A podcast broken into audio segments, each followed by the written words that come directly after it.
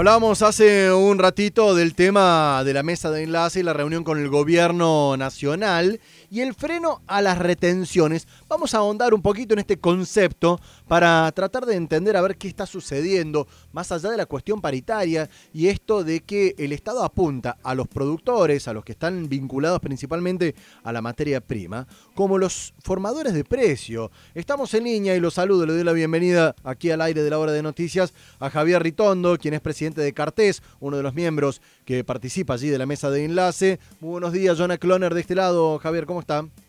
Hola, buen día, ¿cómo están? Saludos a la audiencia, un gusto. Bueno, Javier, decíamos, ayer eh, se, se, puso un poquito de hielo ¿no? a la situación, se frenó este aumento de retenciones, recordamos de que existen, están las retenciones todavía. ¿Cómo se logró eh, eh, llegar a este buen puerto momentáneo? Bueno, creo que, como bien hiciste en la introducción, se parte de un error conceptual de, de, parte del presidente en una aseveración absolutamente incorrecta de que los productores son los formadores de precios.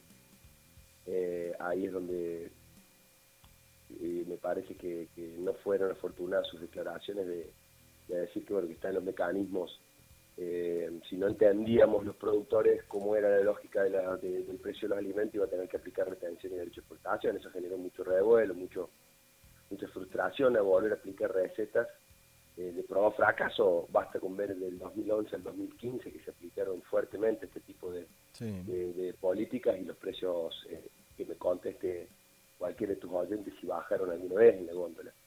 Eh, el problema aquí es el impuesto inflacionario, la distorsión de precios relativos, eh, la pérdida por adquisitivo de salarios y demás. El costo fiscal de la cadena de distribución de alimentos, la enorme presión fiscal. Pero bueno, creo que era un gesto muy importante que valoramos muchísimo el presidente de la Nación, a poco de que la mesa de enlace emitiera un comunicado manifestando esta preocupación, recoge el guante y llama a una a audiencia que consideramos muy importante, porque es el camino que hay que seguir en Argentina. Eh, a ver, Rotondo, mi, mirando para adelante, digo, a partir de esta reunión donde se le puso paños fríos, como decía, se, se calmó un poco la situación, ¿cómo sigue la cosa? Porque, a ver, en las últimas semanas es como que eh, hubo cierto temor de que esto se retrotraiga el 2008-2009, ¿no? El momento más crudo y el enfrentamiento que mantuvo la gestión de Cristina Fernández con el campo, ¿no? Bueno, sí, eh, ojalá que eso que haya quedado bien, bien lejos en la historia, que no se vuelva a repetir. Creo que en ese camino estamos. ¿Cómo sigue?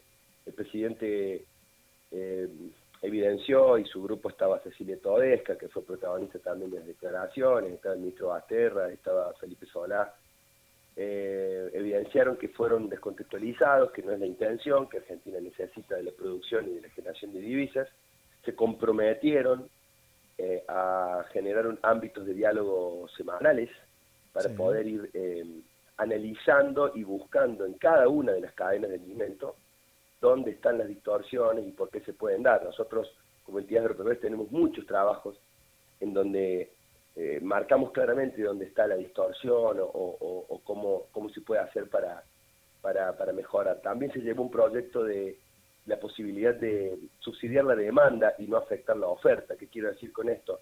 A través de estos mecanismos que se implementaron el año pasado, no sé si usted recuerda la tarjeta alimentaria del sí. Ministerio de Desarrollo Social del ministro Arroyo, la posibilidad de mm, que haya una devolución del IVA y que haya una, disminución, una quita del IVA a los productos canasta básica. Eso impacta en un 20, en un 30% de disminución de los precios de los alimentos de primera necesidad. Por lo tanto, se ha llevado contra propuestas y hay una voluntad del gobierno de poder seguir trabajando, porque como productores nosotros queremos aportar a esta situación compleja del país. Sí. Y no con quizás medidas unilaterales, medidas, digamos, declaraciones altisonantes, como se soluciona.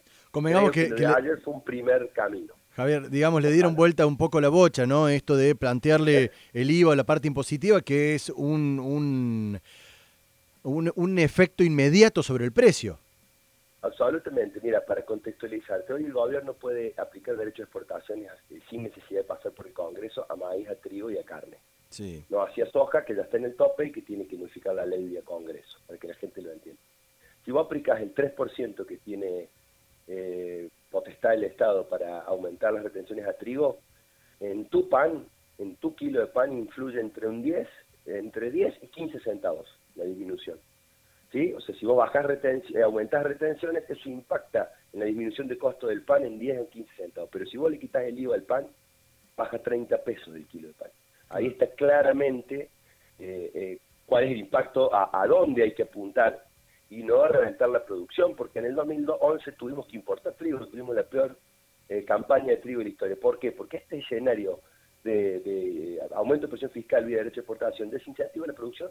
Perdimos 10 millones de cabezas, perdimos muchísima carne, perdimos maíz, que Córdoba es importantísimo el maíz, y perdimos trigo. Por lo tanto, no volvamos a cometer el mismo error, porque en definitiva atentamos contra lo que queremos lograr. Los alimentos van a aumentar por escasez de...